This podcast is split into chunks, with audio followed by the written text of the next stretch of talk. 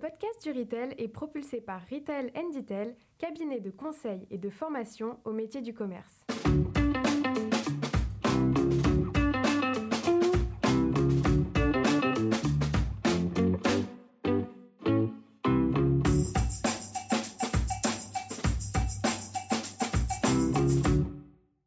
Bonjour et bienvenue sur le podcast du Retail. Je suis Sylvain Audrin, un des artisans de ce podcast dédié au commerce et à l'alimentaire d'aujourd'hui et de demain. Nous sommes un collectif d'experts et de passionnés du retail et du food. Le savez-vous, en 2023 en France, 5% des emballages sont censés être réemployables. Nous sommes en mai et nous n'en sommes seulement qu'à 1%. Alors, comment accélérer? C'est la raison pour laquelle je me suis intéressée à la consigne. Aujourd'hui, nous recevons Alexis Dusanterre. Alexis est CEO et cofondateur de Bocoloco. Et Bocoloco, c'est une solution clé en main de gestion des produits consignés. Bocoloco vous permet d'assurer la traçabilité de vos produits, mais vous aide également à construire un écosystème avec partenaires de lavage, par exemple, et également les solutions logistiques nécessaires à la mise en place de la consigne. Bocoloco s'adresse à la fois aux industriels, mais aussi à la distribution. Et d'ailleurs, vous pouvez déjà voir Bocoloco chez Monoprix.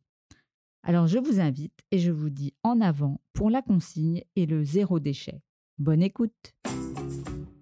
Eh bien, bonjour Alexis, je suis ravie de te recevoir au sein du podcast du Retail. On va parler d'un sujet qui fait partie des tendances de l'alimentaire. Je ne sais pas si c'est encore un signal faible ou, ou si ça y est, c'est parti. Je pense qu'on est un peu entre les deux.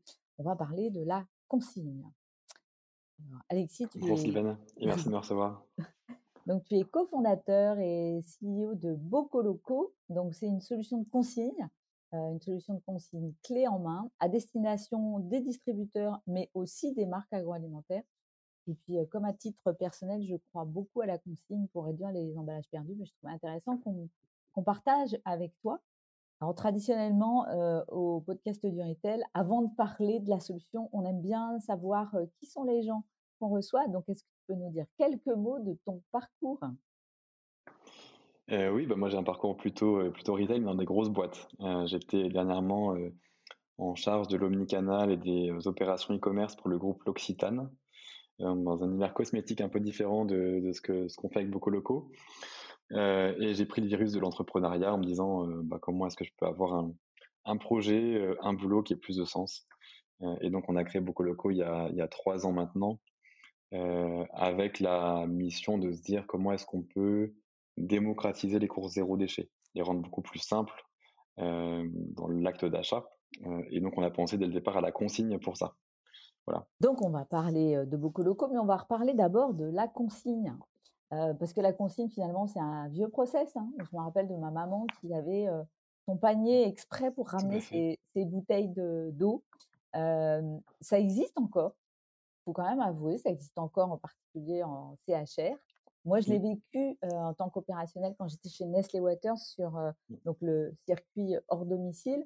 Et puis un jour, les CHR, ils, bah, ils ont trouvé que le consigné, c'était lourd et chiant à, à gérer.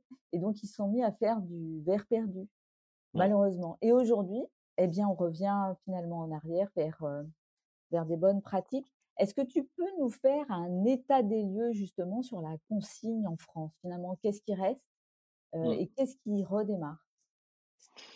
Tu l'as dit, je crois que c'est effectivement, on a tous vécu euh, cette consigne euh, dans un passé euh, finalement pas si lointain. Euh, ce qui est intéressant en fait aujourd'hui, c'est qu'il y a des régions déjà qui n'ont pas totalement abandonné la consigne. Mmh. je pense à la région comme l'Alsace ou les Hauts-de-France, où en fait c'est quand même assez resté ancré dans les habitudes du quotidien. Et donc voilà, c'est des régions qui sont plutôt propices à un terreau fertile, on va dire. Mmh. et ensuite, tu l'as dit aussi, il y a des catégories de produits qui sont plutôt propices à la consigne. L'eau, la bière. on voit que notamment il y avait une, brasserie Météor en Alsace qui est assez voilà précurseur sur la consigne, en tout cas qui l'a gardée. Donc on, voit que c'est plus naturel pour les consommateurs de penser consigne égale, égale liquide. Et donc aujourd'hui, bah, effectivement, la consigne revient sur le devant de la scène il y a eu début janvier 2023 une actualité qui a fait beaucoup de bruit, qui était le fait que les fast-foods bah, n'aient plus le droit de faire du jetable sur place dans leur restaurant, et donc et l'obligation de proposer des contenants réemployables la barquette de frites par exemple. Mmh. et il y a eu un, peu un effet d'électrochoc en se disant bah effectivement maintenant c'est très concret dans tous les magasins McDo de France on va avoir de la consigne sur les tables. Donc on voit qu'aujourd'hui effectivement notamment avec la réglementation, ça aide. On a ce grand retour de la consigne et nous, on travaille bah, sur la partie de distribution hein, pour que ça revienne. Alors, tu, l'as dit, c'est souvent, heureusement ou malheureusement, la législation qui fait évoluer les usages. Est-ce que tu peux nous faire un point sur mmh. les, ce qui va se passer dans les semaines ou dans les mois qui viennent, à la fois en France, et puis j'ai vu aussi qu'il y avait des spécificités ou des initiatives au niveau européen?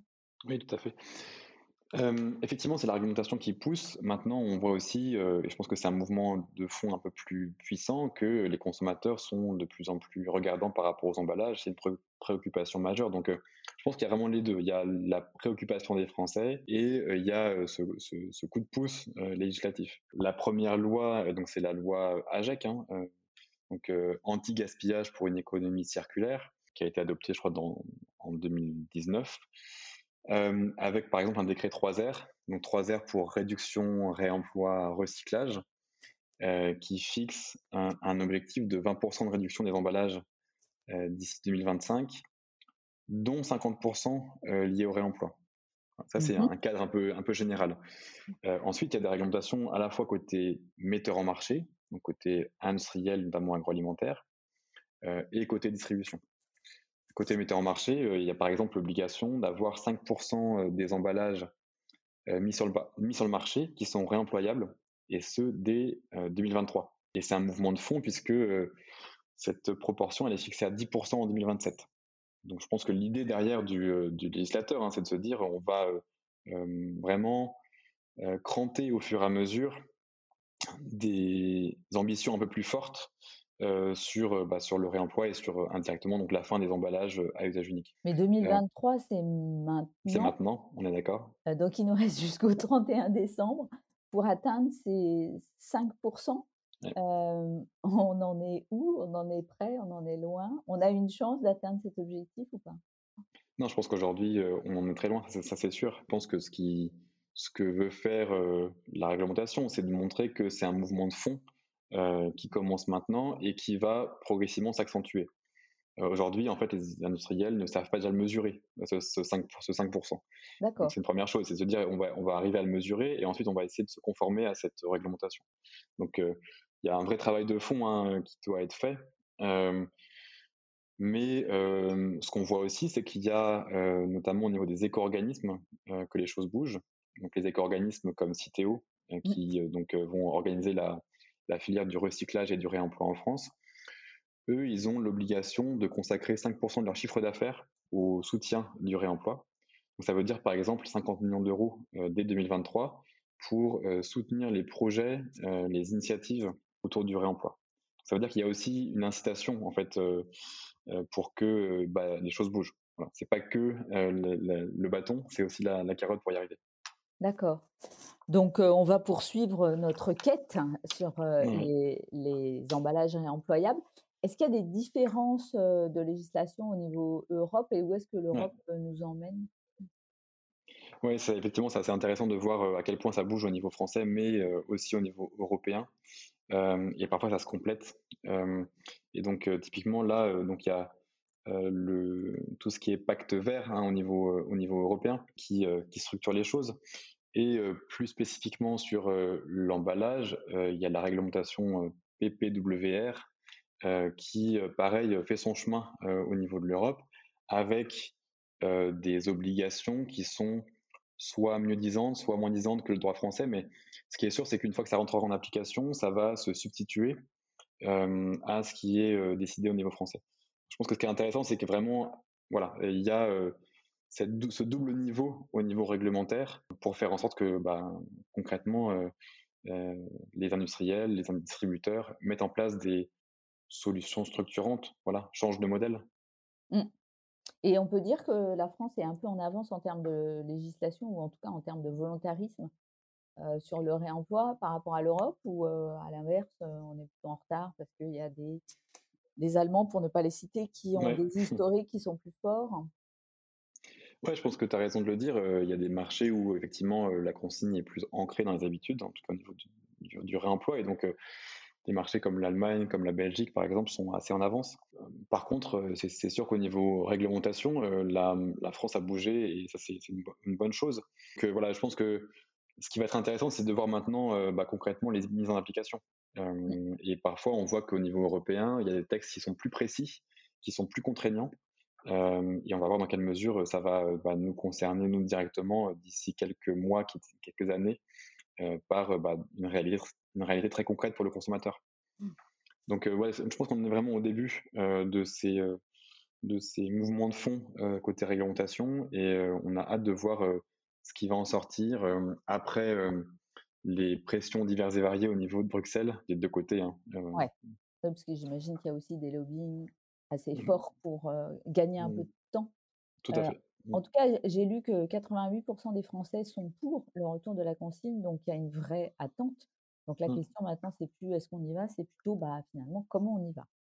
Et c'est là qu'on parle de locaux. Donc, est-ce que tu peux nous définir quelle est l'offre de locaux et aussi à qui elle s'adresse? Oui, bah, tu, le disais effectivement en préambule. nous, locaux, on a conçu une, solution clé en main pour les industriels de l'agroalimentaire et pour les distributeurs.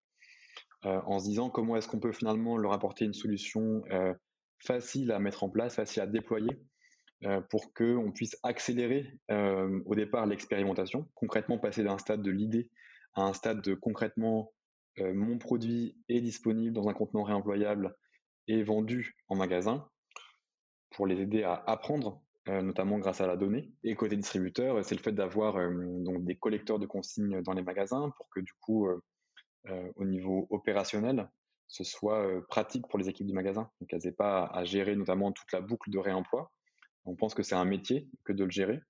Euh, et donc, euh, voilà, c'est notre rôle chez Bocoloco, c'est de d'assurer euh, une collecte efficace dans les magasins de consignes, ensuite d'opérer cette boucle de réemploi, pas tout seul, mais avec les bons partenaires, notamment au niveau du lavage industriel, et donc d'assurer sur toute cette chaîne de valeur du réemploi la traçabilité des contenants et leur reconnaissance au départ euh, en magasin pour que ça, fonctionne bien. En, quelques mots, beaucoup locaux.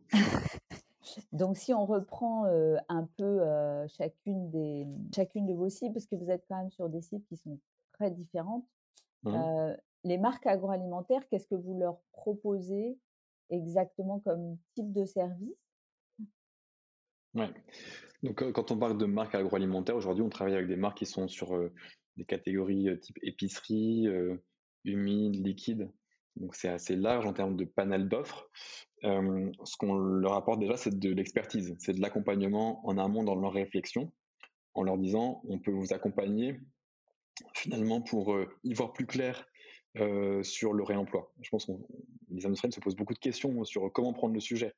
On voit que ça peut venir du pack, des équipes pack qui vont se dire bah, je, je dois passer d'un modèle de pack jetable à un modèle réemployable, comment est-ce que je m'y prends? Euh, ça peut venir aussi des équipes marketing, consommateurs qui veulent apprendre du consommateur pour se dire est-ce qu'effectivement mon produit va plaire en consigne, va être retourné dans les, dans les magasins?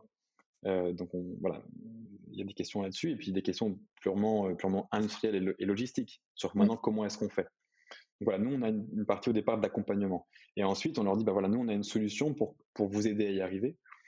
ça veut dire typiquement euh, je prends un exemple, on, va vendre aujourd'hui donc des bouteilles de bière par exemple, qui vont être donc collectées dans les collecteurs. et donc ces bouteilles de bière, elles vont être reconnues dans les collecteurs et elles vont être encore une fois tracées. Donc nous on apporte une solution de reconnaissance et de traçabilité pour que soit l'industriel garde ses propres contenants actuels et qu'il se fasse des convictions un peu plus fortes sur le fait que son contenant peut être réemployable, soit demain passe à un contenant euh, plus standard euh, qui va permettre de bien gérer la boucle de réemploi. Donc quand tu dis euh, reconnu, ça veut dire quoi? Ça veut dire qu'on met une puce RFID sur chaque bouteille de bière alors nous aujourd'hui c'est du QR code, donc c'est une techno, un peu différente. On, pense que pas le marché n'est pas encore prêt à passer sur de la RFID pour des raisons de coût et ensuite aussi de, praticité consommateur. mais effectivement, c'est que le contenant puisse être reconnu dans les collecteurs et que du coup, par exemple, le client récupère son montant de consigne facilement. Mmh voilà, ça, pour ça, en fait, il faut que le contenant soit reconnu, qu'on qu'on puisse pas déconsigner deux fois la même bouteille, par exemple. Donc, il y a un centre de sécurité pour ça.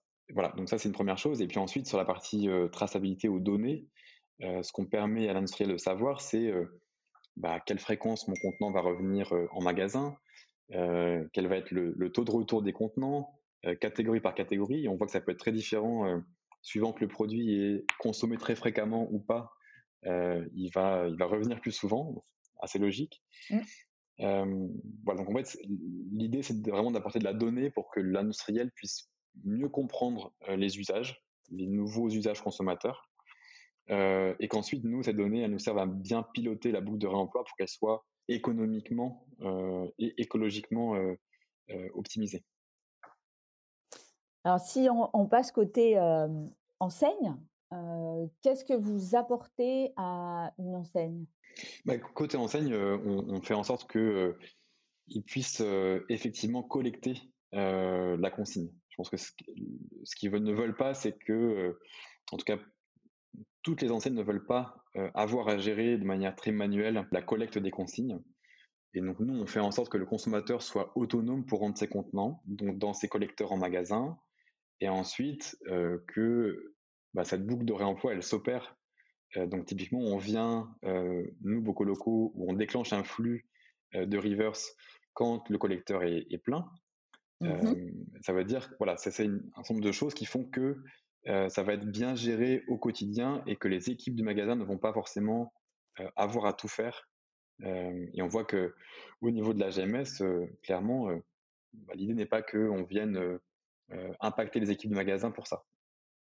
Donc ça veut dire que concrètement, vous installez des collecteurs ces mmh. collecteurs, mmh. ce sont les vôtres. Oui, tout à fait. Donc c'est effectivement Oui, tout à fait. Donc nous, on a, on a, on a des différents formats de collecteurs adaptés soit à un collecteur qui peut être en rayon pour que le consommateur comprenne bien.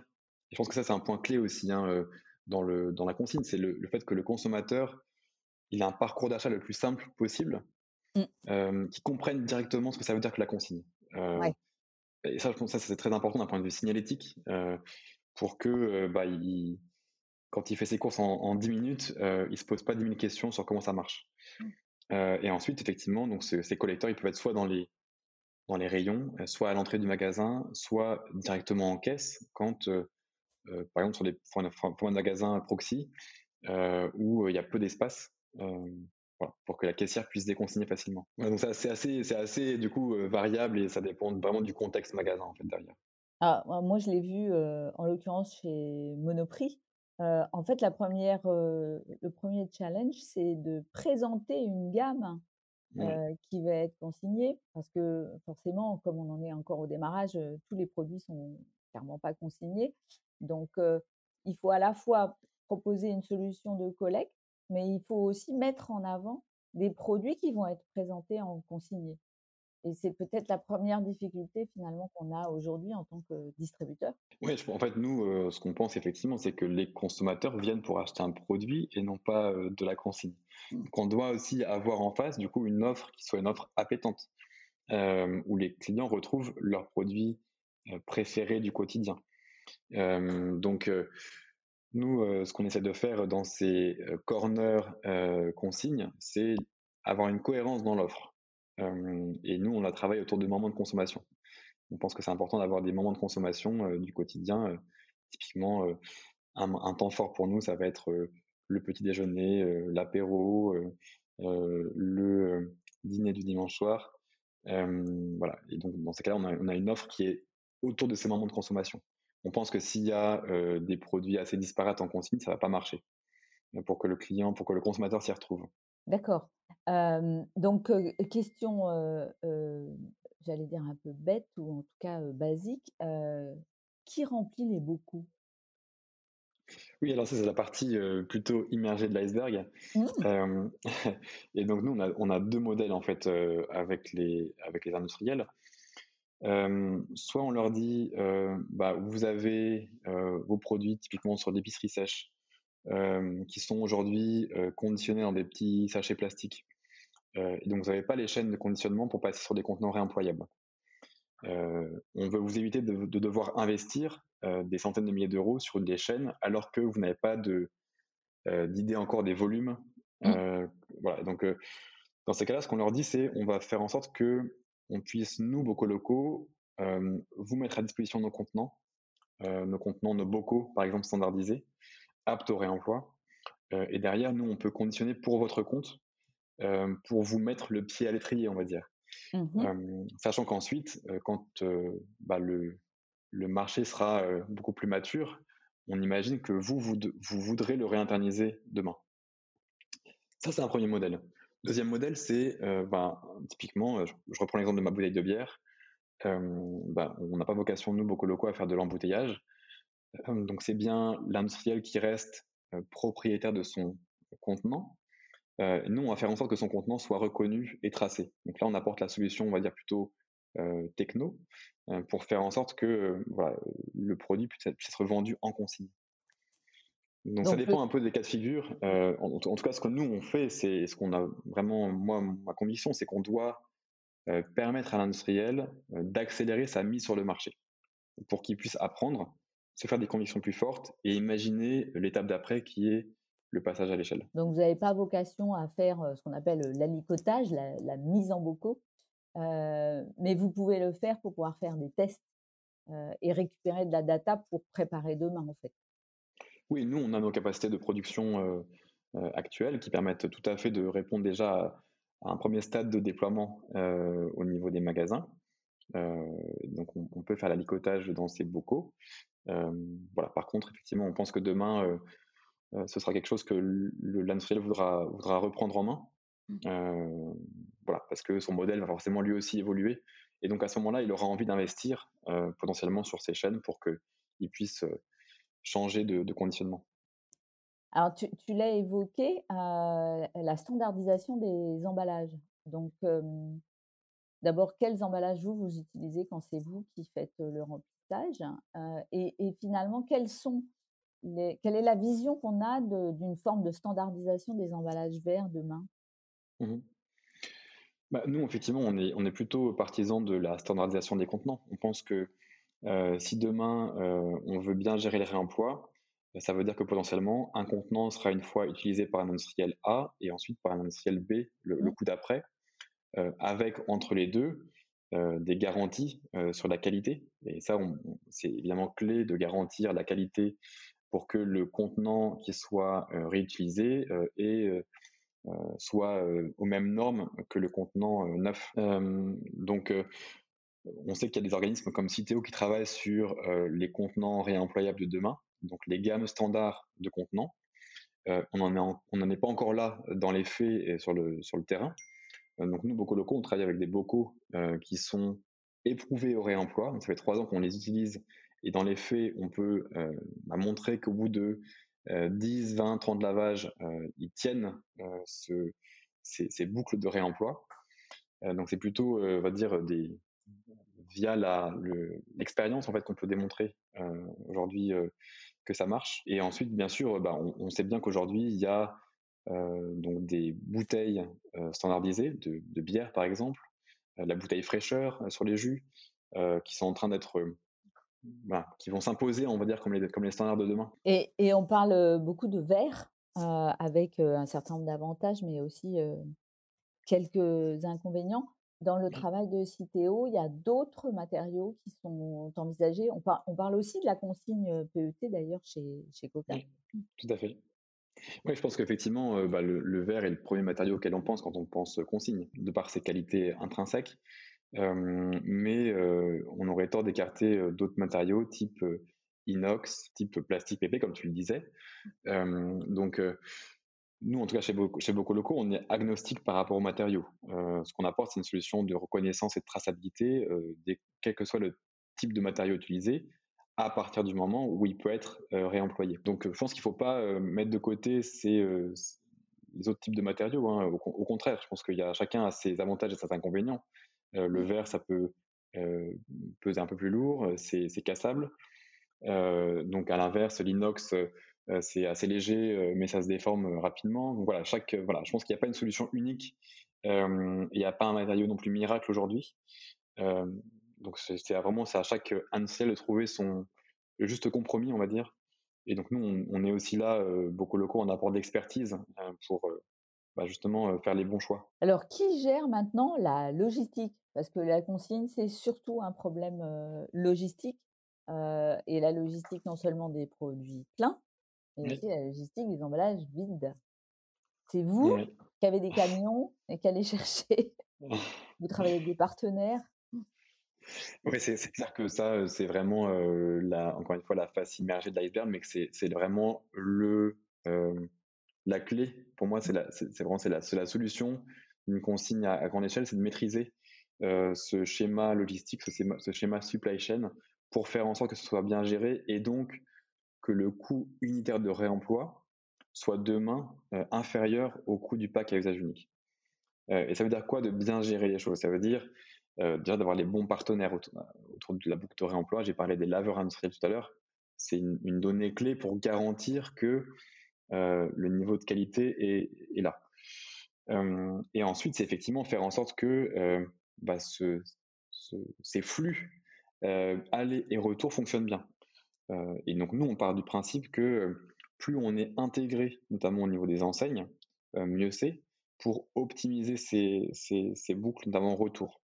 On sait qu'aujourd'hui, il y a des flux retours magasins vers les entrepôts régionaux. Euh, donc nous, on a vocation, euh, beaucoup locaux, à, se, vraiment à, tirer euh, profit de ce qui est déjà en place. Se dire qu'on va, on va, on va rajouter des nouveaux flux, des nouveaux flux de transport aux flux existants, bah, ce serait pas très pertinent d'un point de vue impact, comme d'un point de vue économique. Donc nous, beaucoup locaux, on ne, on ne fait pas. par contre, on pilote la boucle de réemploi pour qu'elle soit bien gérée. Euh, voilà, ça c'est très important pour qu'effectivement euh, on puisse euh, gérer des gros volumes et non pas typiquement bah, une caisse de contenants ou une palette de contenants qui serait envoyée au lavage. la clé du réemploi, c'est encore une fois, c'est le volume et c'est là où on a derrière un impact le plus intéressant possible. Et donc vous vous appuyez, donc tu l'as cité, sur les flux des enseignes, euh, qui ont mmh. déjà quelques flux qui existent en retour magasin vers les entrepôts. Mmh. Mais est-ce que ça suffit pour mettre en place un test sur de la consigne ou est-ce qu'il faut compléter avec d'autres types de prestataires logistiques bah, Déjà, sur une phase d'expérimentation ou de test, on peut imaginer des choses très simples. Hein. C'est-à-dire qu'en fait, on, peut, on travaille avec des enseignes aujourd'hui qui ne maîtrisent pas forcément les flux retour de reverse.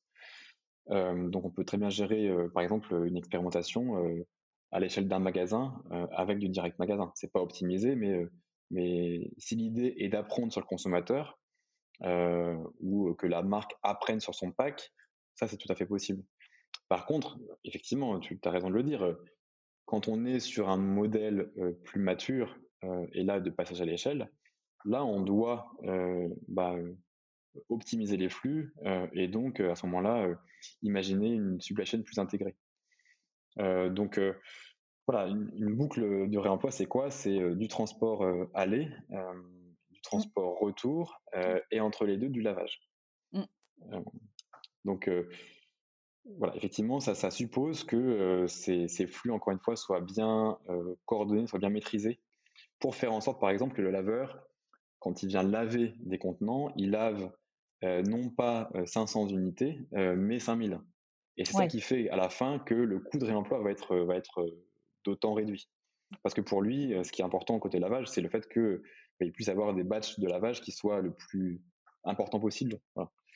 Donc voilà, c'est toute, toute, cette partie immergée qui est hyper importante dans notre métier pour que bah, les choses soient, soient efficaces, soient bien maîtrisées. Et en termes de maturité, cet écosystème, il a, il a quel niveau de maturité? On va trouver des solutions de lavage partout en France ou, à l'inverse, c'est encore en cours de construction? Ce qui est intéressant, c'est qu'effectivement, aujourd'hui, il y, a bien un écosystème qui est présent et il y a bien un, bon maillage du territoire. D'accord. Mmh. Après, il y a deux types d'acteurs. Il y a des acteurs plutôt historiques, on va dire, qui, notamment, je pense à Eternity System, qui faisaient, eux, du lavage sur des packs secondaires ou tertiaires.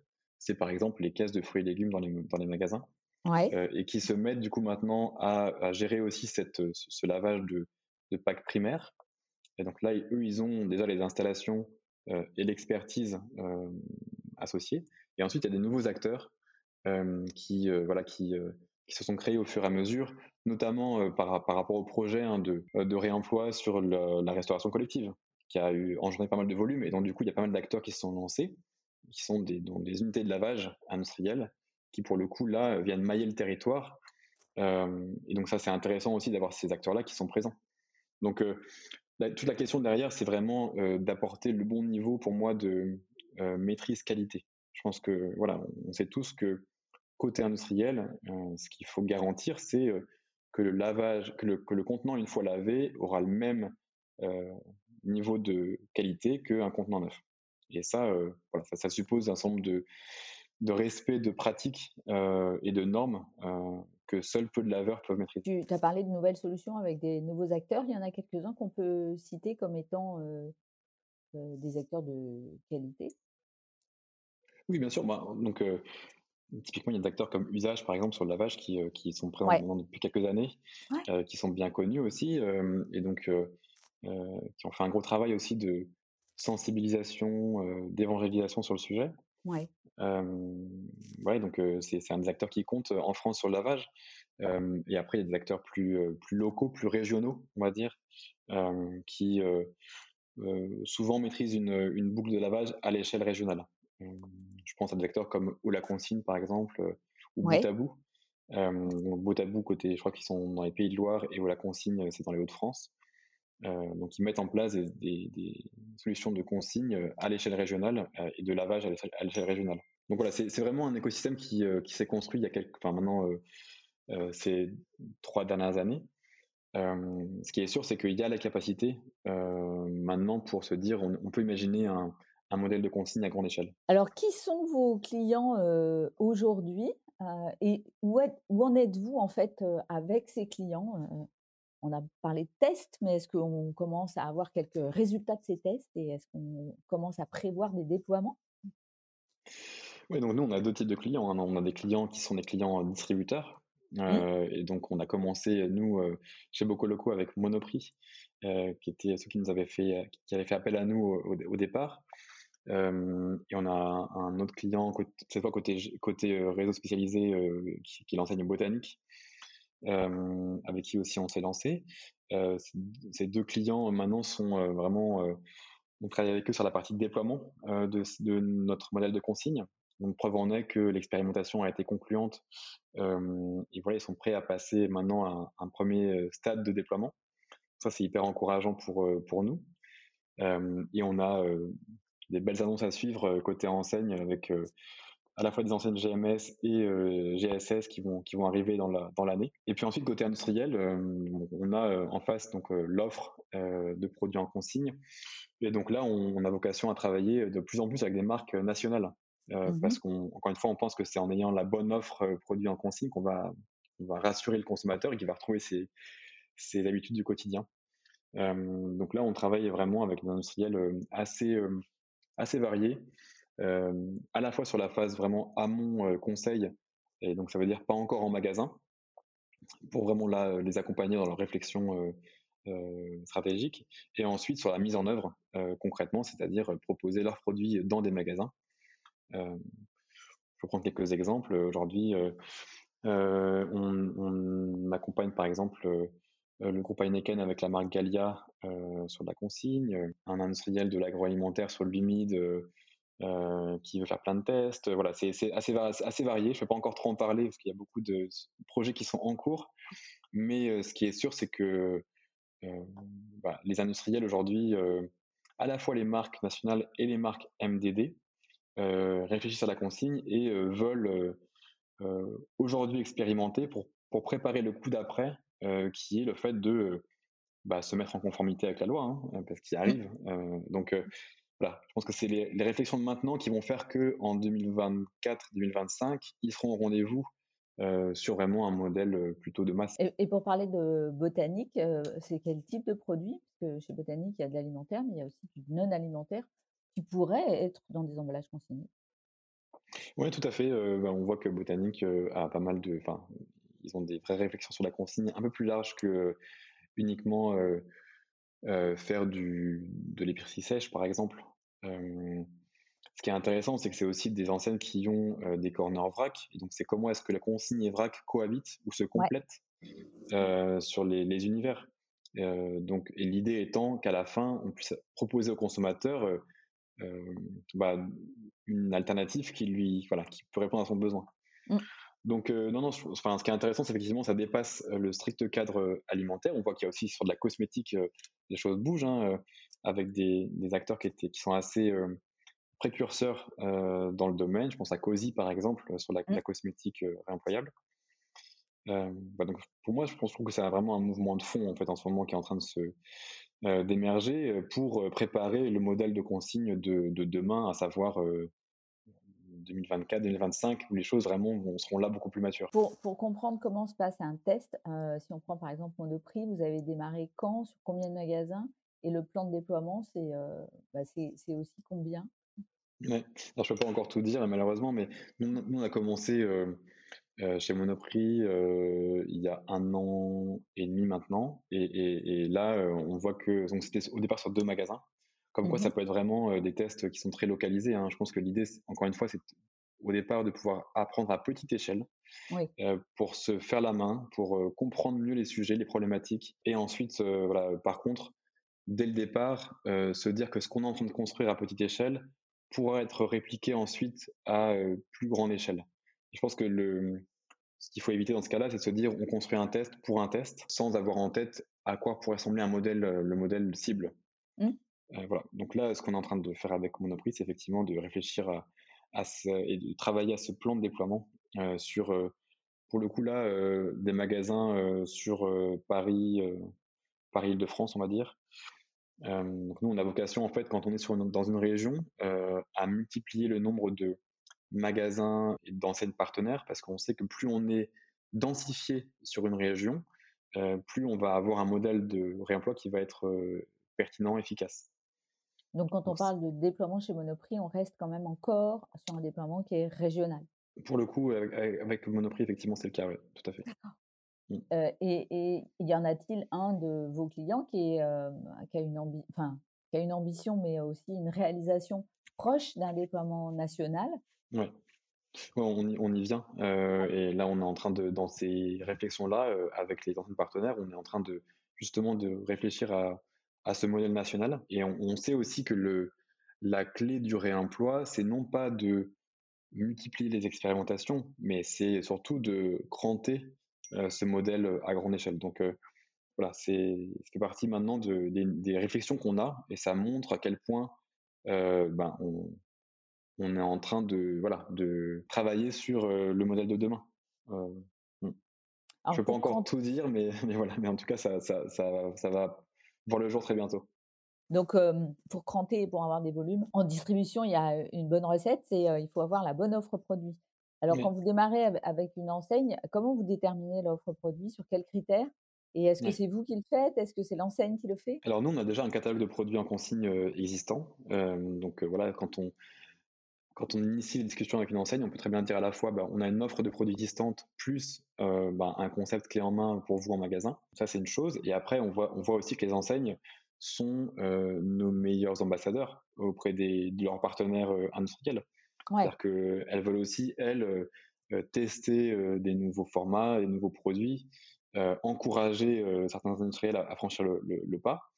Donc vraiment, c'est un travail plutôt de co-construction. nous, on, arrive beaucoup locaux avec des conditions, avec un peu de retour d'expérience maintenant et d'expertise sur le sujet. Et derrière, bah, l'enseigne va se l'approprier et venir l'enrichir. Euh, donc, euh, ce qui est sûr, c'est que, tu l'as dit, hein, l'offre, euh, l'offre est clé. il faut avoir une offre appétante pour que ça marche. C'est pas que le fait de faire la logistique derrière, c'est surtout avoir le bon niveau d'offre et encore une fois pour que les consommateurs retrouvent leur réflexe. Je pense que si on leur dit vous devez passer à de la consigne sur des produits que vous connaissez pas, ça restera une minorité de personnes qui vont vraiment franchir le, le pas. Si par contre elles retrouvent leur produit coup de cœur dans un format réemployable au même prix que le produit emballé classique, là, elles, sont, elles seront à même de pouvoir effectivement s'y mettre. Alors, quels sont les produits qui sont les plus achetés en consigné et quelles sont les catégories qui sont les plus affines pour les clients? On revient un peu à notre discussion de départ. Je pense que aujourd'hui, ben, les produits liquides, ça marche bien. Mmh. Voilà, on, se rappelle tous de la bouteille de bière consignée, de la bouteille de vin 5 étoiles. Je pense que c'est dans l'inconscient collectif, c'est présent. Après, ce qui est intéressant, c'est qu'effectivement, plus, ce sont des produits du quotidien qui sont consommés fréquemment, plus ça a du sens qu'ils soient présents en consigne. Pourquoi? Parce qu'en fait, le consommateur va consommer et ensuite rapidement le rapporter en magasin. Donc le, contenant va, tourner, va avoir beaucoup plus de, de cycles de vie rapidement. À l'inverse, un produit qui est un produit de fond de placard, dans ces cas-là, je prends l'exemple des lentilles bon bah des lentilles en fait on n'en consomme pas toutes les semaines euh, et mmh. donc on va l'oublier et donc en fait le contenant ne reviendra pas et donc à la fin en termes d'impact euh, écologique ça a beaucoup moins de sens voilà donc je crois que nous on a beaucoup travaillé des des, euh, des moments de consommation comme l'apéro parce qu'on y croit on pense que c'est le moment où effectivement on va aussi le plus déballer de plastique et d'emballage par mmh. rapport aux produits voilà qu'on trouve habituellement dans le commerce donc c'est faux de penser, enfin en tout cas, de penser que du riz en, consigne, euh, ben, finalement, euh, quand on est l'équivalent, c'est euh, un contenant carton qui est déjà assez optimisé d'un point de vue éco-conception. Ouais. ça aura bien sûr moins d'impact que un, sachet, un sachet de cacahuètes qu'on va craquer voilà, pour l'apéro. Tu, parlais du petit déjeuner, moi j'ai pensé au pot de confiture, d'abord parce que c'est aussi déjà du verre, et puis forcément au pot de Nutella le pot de Nutella avec une fréquence d'achat évidente.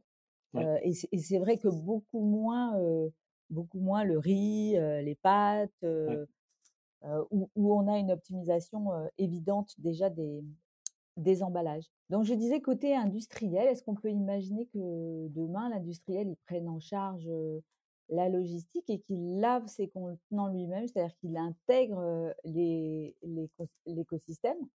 Et que du coup, vous vous apportiez bah, le, la technologie qui permet de suivre la traçabilité. Et finalement, est-ce que le potentiel, il n'est pas là demain sur un déploiement de la consigne? Oui, on est assez ouvert à ça en fait chez beaucoup locaux. On s'adapte au contexte et aux enjeux des industriels. ce qu'on voit aujourd'hui, je prends un exemple, une entreprise comme Coca-Cola, mmh. ils, ils, font leur lavage. donc ils veulent maîtriser cette partie-là. et donc effectivement, beaucoup locaux, nous, euh, on viendrait s'intégrer euh, à euh, cette, ce contexte-là. et moi, en fait, peu m'importe que, que ce soit un laveur industriel ou que ce soit Coca-Cola. Après, Coca peuvent se permettre parce qu'ils ont des volumes hyper conséquents. Donc, est-ce qu'il y aura beaucoup d'industriels qui vont vouloir maîtriser cette partie lavage? Je suis pas sûr. c'est uniquement les gros. Et ça fait écho notamment aussi avec les contenants standards dont on parlait tout à l'heure. C'est-à-dire qu'en fait, les contenants standards, euh, Coca ne voudra sans doute pas aller vers du standard parce que leur bouteille de Coca est iconique, c'est leur force marketing, mmh. et donc ils vont vouloir garder leur contenant. Ils peuvent se le permettre parce qu'ils ont des volumes hyper conséquents. à l'inverse, un industriel pourrait être tenté d'aller vers du standard parce que pour lui, ce sera beaucoup plus simple à opérer derrière d'un point de vue beaucoup de réemploi. voilà, je pense qu'il y a vraiment des contextes industriels assez différents et côté industriel, des volontés différentes d'intégrer tout ou partie de la chaîne de valeur. Est-ce que tu peux nous donner quelques ordres de grandeur en termes de chiffres? Tu as parlé clairement du taux de retour, aussi du, du, poids des clients qui éventuellement s'intéressent à la consigne. Donc, quelques chiffres clés qui nous donnent un peu là où vous en êtes aujourd'hui avec mmh. vos clients divers oui, le premier, premier indicateur, c'est effectivement le taux de retour. Euh, est-ce que les, est-ce que les consommateurs jouent le jeu? Euh, Est-ce que euh, cette routine du quotidien, elle est, elle, est prise? Et c'est vraiment ça en fait, hein, c'est de se dire au départ, on a des taux de retour qui vont être assez faibles, mais ensuite, une fois que les consommateurs prennent leurs habitudes, là par contre, effectivement, bah, on a des taux de retour qui vont, qui vont vraiment être conséquents. Donc aujourd'hui, on a des taux de retour entre 40 à 80% Ce qui est intéressant, c'est euh, par rapport à l'offre produit, c'est que des produits de fond de placard reviennent moins souvent mmh. euh, et on va les oublier. des produits à forte fréquence de consommation, là, pour le coup, sont plutôt sur les taux de retour les plus élevés. Donc ça, c'est assez intéressant de le mesurer et puis de pouvoir justement apprendre de ça. C'est ce qu'on permet avec la donnée chez Bocoloco. Euh, après, d'autres types de chiffres clés, en termes donc, de clients, nous, on est, on est sur une vingtaine de clients industriels avec qui on travaille. donc deux enseignes aujourd'hui, on, pense en ouvrir trois autres sur 2023 en termes d'enseignes partenaires. Sur la typologie de contenants, on a aujourd'hui, nous, chez Bocaux Locaux, six tailles de bocaux différents. Ça, c'est nos contenants à nous, on va dire, standards. Après, chaque, chaque industriel a ses propres contenants et tu tu parlais de la, confiture, c'est un bon exemple. Hein, les pots de confiture qui peuvent être aussi réemployés. Donc ça, c'est l'industriel qui vient avec ses, pots mmh. éventuellement. Et je pense qu'un dernier chiffre clé, c'est en tout cas ou en tout cas une, dimension importante, c'est euh, le prix de la consigne. Ouais. On n'en a pas parlé, mais c'est essentiel, surtout en pleine période d'inflation. On est d'accord. Ça, c'est vraiment le, la, donnée clé. Et c'est ça ce qui va faire que ça va être soit perçu comme une barrière à l'entrée pour le consommateur. C'est qu'en fait, mmh. s'il considère que la consigne est trop chère euh, il viendra jamais faire son premier acte d'achat et donc on l'aura perdu. Euh, à l'inverse, si la consigne euh, est complètement dérisoire, il n'aura pas forcément de, il, il, pas forcément d'intérêt à ramener son contenant. Mmh. Donc c'est comment est-ce qu'on met le curseur entre les deux? Et il y a d'autres manières aussi de le, voir. On peut aussi imaginer que la consigne ce soit uniquement du reward pour les consommateurs. C'est-à-dire que typiquement ils ne paieraient pas la consigne en amont, mais s'ils rapportent leur contenant, ils sont récompensés. C'est ce qu'on appelle la consigne inversée? Oui, c'est ça. C'est le fait qu'on on est, on est une incitation au retour. Et ça donne quoi alors comme Nous, nous au départ, ce qu'on a défini avec, on reprend l'exemple de Monoprix, c'est une consigne à 1 euro, qui nous paraissait hyper lisible pour le consommateur d'un point de vue coût.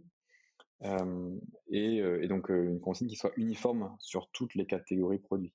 Ouais c'est pas gravé dans le marbre. Nous, on travaille du coup euh, enseigne par enseigne. C'est, fait partie vraiment de la politique commerciale de l'enseigne de dire, bah, je voudrais euh, arriver à avoir une consigne euh, typiquement à 50 centimes parce qu'aujourd'hui, bah, plus, plus c'est, enfin, vu les, contextes, le contexte de pression sur le pouvoir d'achat, on veut diminuer ce, montant de consigne, par exemple.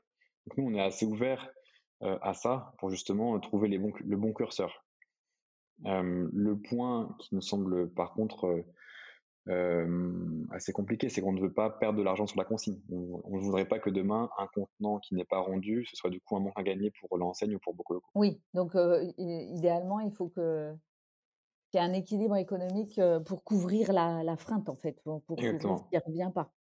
Exactement, tout à fait alors, si, on regarde un peu quels sont vos, vous, vos principaux challenges et quels, quels sont les principaux freins, j'avoue que j'ai hésité entre la rentabilité ou convaincre le client pour amener ses emballages. compte tenu de la maturité des uns et des autres, hein, amont, aval, client et industriel et enseigne, le, le challenge, il est où exactement? Je pense que tu l'as bien cerné. Il y a un premier challenge qui est vraiment la sensibilisation. Euh, mais ça, on sait que c'est pas beaucoup locaux tout seul qui va le porter. C'est pas nous en tant que start-up qui pouvons, euh, on va dire, éduquer le marché. Donc ça, c'est vraiment euh, bah, le fait d'avoir des campagnes de sensibilisation des éco-organismes, du gouvernement, le fait que les marques communiquent sur ce qu'elles font. Mmh voilà, je pense que c'est vraiment une combinaison de plein de facteurs. Donc nous, on va être présent au magasin pour vraiment pouvoir à la fois assurer une bonne qualité d'exécution euh, et bah, pouvoir sensibiliser sur le terrain, mais ça a ses limites aussi. Euh, donc voilà, on, est vraiment maintenant, et je pense que ça, ça, commence à émerger hein, sur le, la communication plutôt de masse.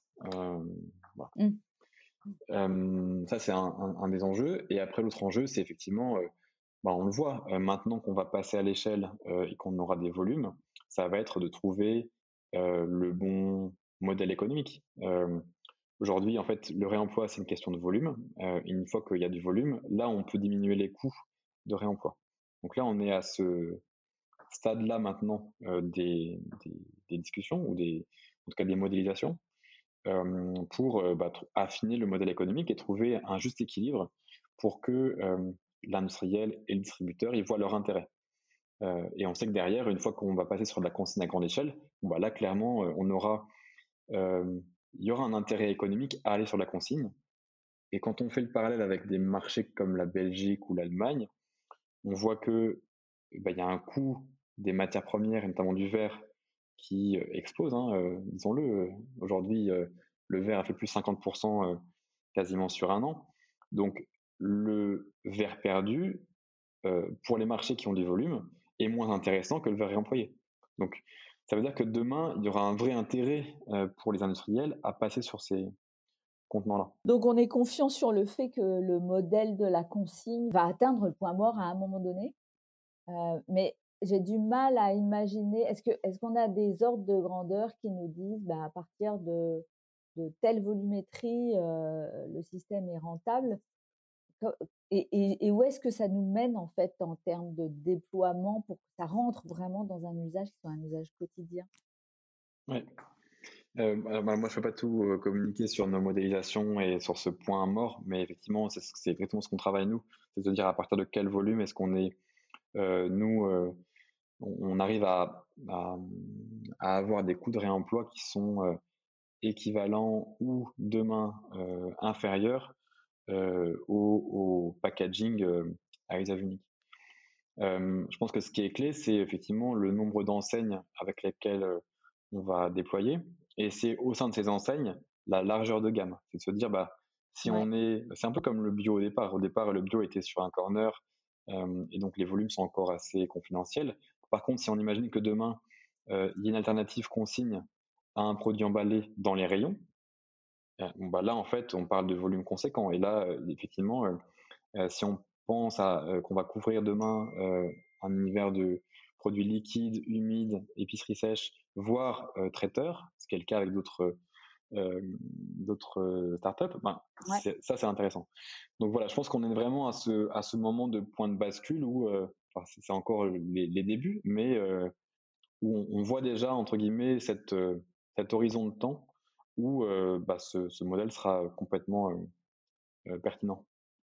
Et, toi qui es dans, au cœur du réacteur de la consigne, tu vois un, usage de la consigne un peu quotidien et généralisé à quel horizon À 5 ans À 10 ans? Moi, je pense que ce qui va être vraiment l'accélérateur, là, c'est le, notamment l'horizon 2025 avec l'accélération et la pression réglementaire. Euh, voilà, je pense, que vraiment, en fait, tout le monde va être prêt pour ça. Euh, et donc, il y aura cet effet d'emballement qui va faire que il y aura la bonne offre dans les bons magasins avec le modèle économique et le modèle opérationnel qui va bien. Euh, donc voilà, nous, effectivement, on, fait ce travail-là de présence en magasin et de travail avec les marques pour être présent, pour être, pour être prêt, pardon, au, au, bon moment. Donc 2025 c'est un, bon, mmh. c'est un bon horizon, à la fois proche et puis en même temps, ça laisse le temps un peu de, travailler. Puisqu'on parle de modèle économique, si on parle du modèle économique de beaucoup locaux, comment ça marche Qu'est-ce que ça coûte beaucoup locaux à la fois pour un distributeur, pour un industriel et, où est-ce que vous, vous en êtes dans votre propre rentabilité? Mmh. donc effectivement, nous, on, a deux types de clients, euh, euh, distributeurs et industriels, et on, essaie d'équilibrer en fait ce modèle pour que chacun porte une partie des coûts. côté industriel, aujourd'hui, euh, ils ont, ils achètent du packaging à usage unique. Mmh. ce qu'on leur dit, c'est que demain, ils achèteront un frais de réemploi. Mmh ils vont, en fait, ils vont racheter des contenants réemployés et donc ils vont payer ce coût de lavage, par exemple.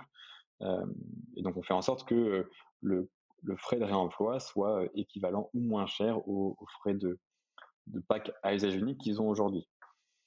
ça, c'est une chose. Et côté distributeur, l'enjeu, c'est bah, le coût du collecteur. C'est de se dire, bah, il y a un coût de collecteur, il y a aussi un espace pour le collecteur.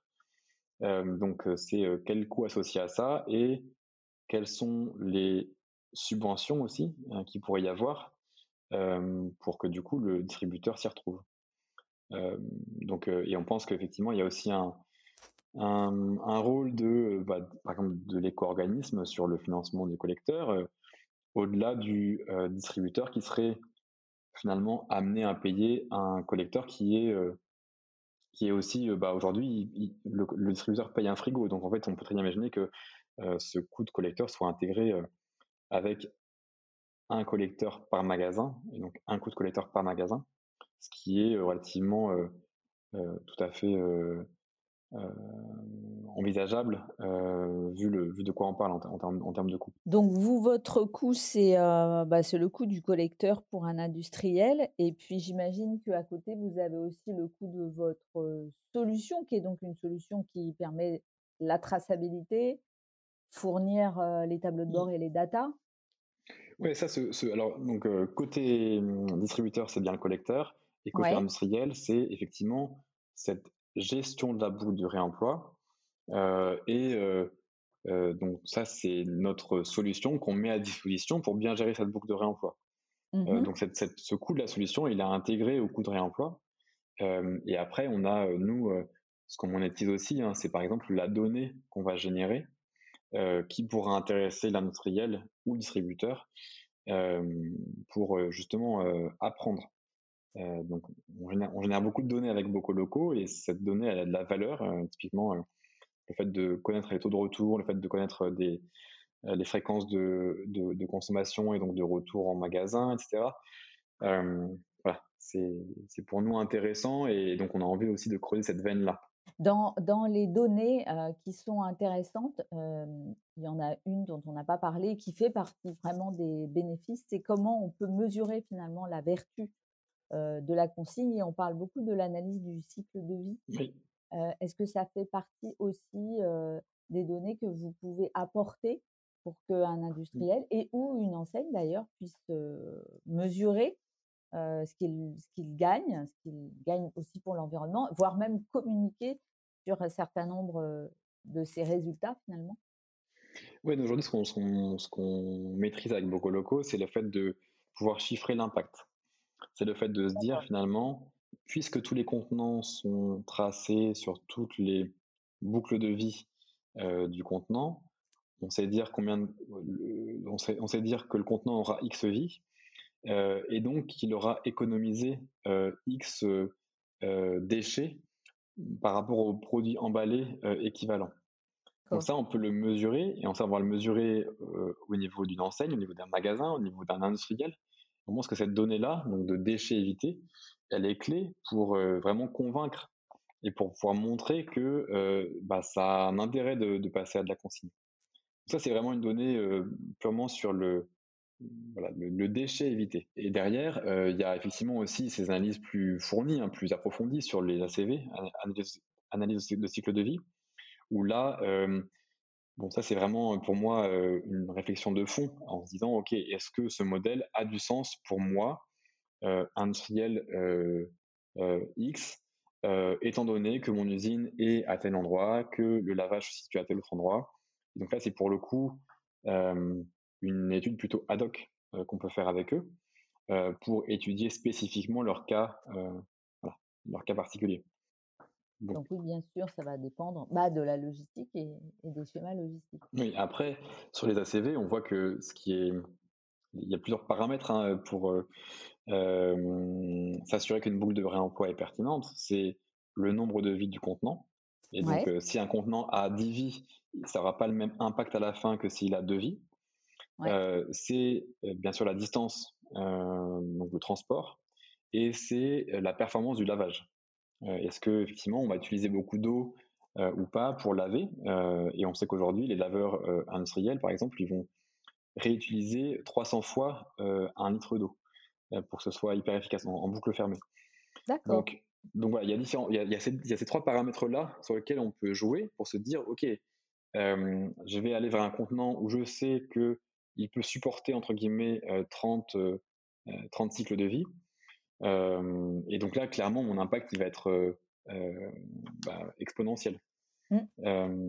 donc on sait aujourd'hui dans les études, notamment de l'ADEME, hein, sur l'ACV, que après deux boucles de vie déjà, il y a un impact qui est largement positif par rapport à, de l'emballage jetable. Donc dès, deux rotations, on a un impact. Dès deux rotations, oui, tout à fait. Alors pour terminer cette interview, on a, vous avez fait une levée récemment.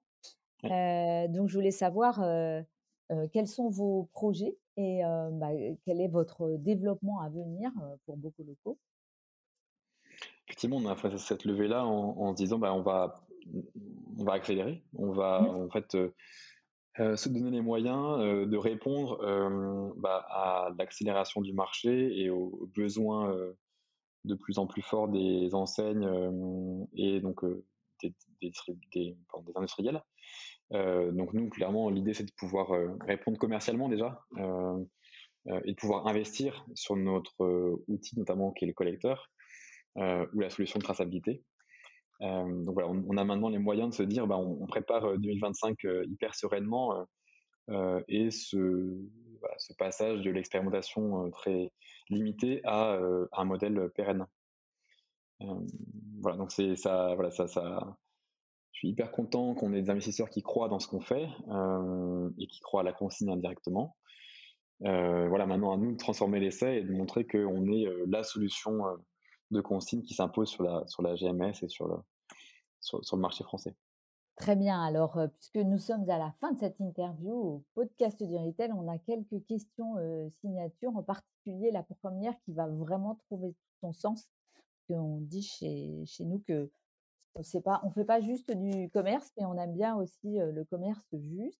Alors, pour toi, c'est quoi un commerce juste?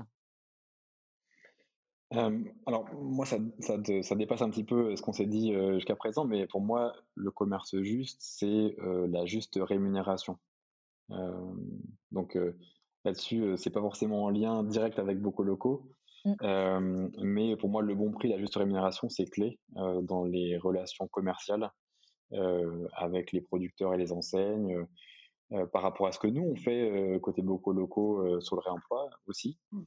Euh, donc ça, c'est pour moi un point clé du commerce, commerce juste. C'est pas la première fois qu'une startup me donne cette réponse, donc c'est vraiment intéressant. Ok, ok. Est-ce que tu as une entreprise ou une personne particulièrement inspirante? Oui, donc du coup, par rapport à ça, euh, moi j'ai tout de suite pensé à, la marque C'est qui le patron, euh, qui pour moi était assez innovante quand ça s'est lancé. Hein, C'était en 2016 au moment de la crise du lait. Et je trouve qu'ils ont eu, ils ont réussi à imposer un contre-modèle que je trouve vraiment hyper inspirant. Et, preuve en est, ils sont en train de maintenant de pouvoir à la fois élargir leur gamme et déployer dans plein d'autres pays. Donc vraiment, je trouve que c'est un, c'était un peu un ovni au départ et je trouve que c'était, c'est vraiment hyper, hyper intéressant. Puis enfin, une start-up que vous suivez et que vous aimeriez faire découvrir à nos auditeurs. Alors moi, j'ai pensé à, à Phoenix. Euh, je ne sais ah si, ça, si ça vous parle, mais. Alors, on va pas leur faire découvrir parce qu'on a déjà fait un podcast avec Phoenix. Ah, très bien. OK. parce que Phoenix est aussi, euh, a aussi une, une, offre de conseil sur euh, le label anti-gaspi. Oui. et bah, c'était intéressant de voir comment ils accompagnaient aussi les enseignes pour aller encore plus vite et encore plus loin sur l'anti-gaspi. Oui. Donc, mais tu as tout à fait raison. Ils sont ils sont vraiment très puissants mmh. par leur efficacité et puis aussi par leur sens du client. oui, je pense que en tout cas, ce que j'aime bien, enfin, moi je trouve que le, la démarche anti-gaspi, elle se rapproche de la démarche zéro déchet qu'on peut avoir chez beaucoup de locaux. Et donc, moi je vois effectivement pas mal de similitudes dans notre approche et je trouve que c'est une, une start-up inspirante. Bon, ce sera l'occasion de réécouter. Avec grand plaisir, ouais, c'est clair. Eh bien, merci beaucoup, Alexis. Merci, C'était un entretien à la fois très technique, parce qu'on voit que la consigne, c'est encore un sujet très technique, mais c'est un sujet qui avance, qui avance super vite, et puis qui va être aussi une source d'apprentissage, de connaissances du client, des emballages, à la fois côté industriel et côté enseigne. Donc, eh bien, merci beaucoup. Et puis, je souhaite un bel avenir à beaucoup locaux et à tout l'écosystème de la consigne. Un grand merci, Sylvain, pour l'invitation. Merci. Vous avez aimé ce podcast? Alors abonnez-vous au podcast du Retail, laissez-nous un commentaire et ajoutez 5 étoiles. Et retrouvons-nous sur les réseaux sociaux.